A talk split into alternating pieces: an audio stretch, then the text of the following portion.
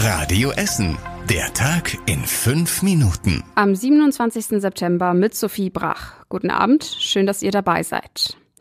Was müssen wir hier in Essen eigentlich tun, wenn es diesen Winter doch brenzlig wird mit dem Gas oder dem Strom? Darüber will die Stadt jetzt alle Essener genau informieren. Dafür startet bei uns in Essen in dieser Woche eine große Energiesparkampagne. Es gibt in der ganzen Stadt Plakate, darauf steht zum Beispiel besser bereit, damit wir nicht kalt erwischt werden. Dazu kommen Anzeigen im Internet und eine Internetseite, die erklärt, was passiert, wenn das Gas knapp wird oder der Strom über längere Zeit ausfällt. Außerdem gibt es unter anderem Tipps zum Kochen mit einem Campingkocher und für einen ausreichenden Lebensmittelvorrat. Empfohlen wird, sich nach und nach einen Vorrat an Essen anzuschaffen. Pro Person sei zum Beispiel ein Vorrat von 20 Litern Getränken ratsam. Das reiche für 10 Tage. Bei der Kampagne machen alle Städte im Ruhrgebiet mit. Sie zeigen auch, wie sie selbst Energie sparen. Die Impfkampagne hier in Essen nimmt langsam wieder ein wenig Fahrt auf. Das liegt am neuen Impfstoff. Viele Essener wollen offenbar den neuen Omikron-Impfstoff haben. Er wird aktuell für Menschen über 60 und Menschen mit Vorerkrankungen empfohlen. Hausärzte in Holsterhausen und Altenessen sagen, dass die Nachfrage groß ist. Die spürt auch der Essener Sprecher der Hausärzte aus Katernberg. Allerdings haben sich viele über 60-Jährige schon vorher zum vierten Mal impfen lassen, sagt er. Deshalb werden sie nun nicht mit dem Omikron-Stoff geimpft. Auch die Stadt spürt bei ihren Impfaktionen wieder mehr Interesse. Am Samstag waren in der Theaterpassage in der Innenstadt rund 60 Impfwillige da. Während die Impfungen langsam wieder gut laufen, funktioniert aber längst nicht alles im Gesundheitssystem. Bei uns in Essen fehlen nach wie vor Pflegekräfte.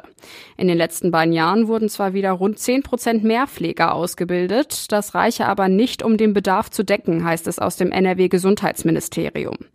Die Kliniken Essen Mitte in Huttrop nutzen inzwischen alle Wege, um Mitarbeitende zu gewinnen, sagt der Geschäftsführer des Krankenhauses. Der Chef der Uniklinik in Holsterhausen, Jochen Werner, findet, es fehlt nicht nur an Personal, sondern auch der Service für seine Patienten.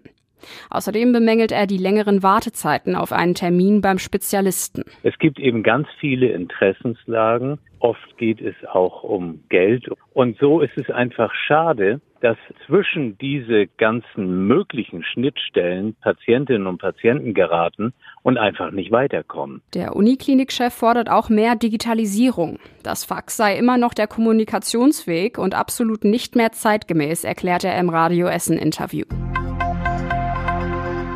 Immer mehr E-Dötzchen füllen die Grundschulen hier in der Stadt. Das sorgt für ordentliche Platzprobleme. Bei uns in Essen sind heute wieder die Anmeldungen für die Grundschulen gestartet. Rund 6000 Essener Kinder kommen nächstes Jahr in die Schule. Viele dürfen aber wohl nicht in die Schule, die sie gerne möchten. Schon für dieses Jahr hatten mehr als 30 Grundschulen mehr Anmeldungen als Plätze. Unter anderem die Münsterschule im Ostviertel, die Höfelschule in Altenessen und die Joachimschule in Krai. Die Stadt vergrößert in den nächsten Jahren deshalb viele Schulen. Außerdem werden unter anderem im Nordviertel und in Kettwig ganz neue Grundschulen gebaut. Gleich mehrere Sperrungen sind in Sicht. Am Sachsenring starten die Vorbereitungen für die neue Brücke über die Bahngleise. Ab Ende der Woche werden an der Brücke Bäume gefällt und Sträucher gerodet.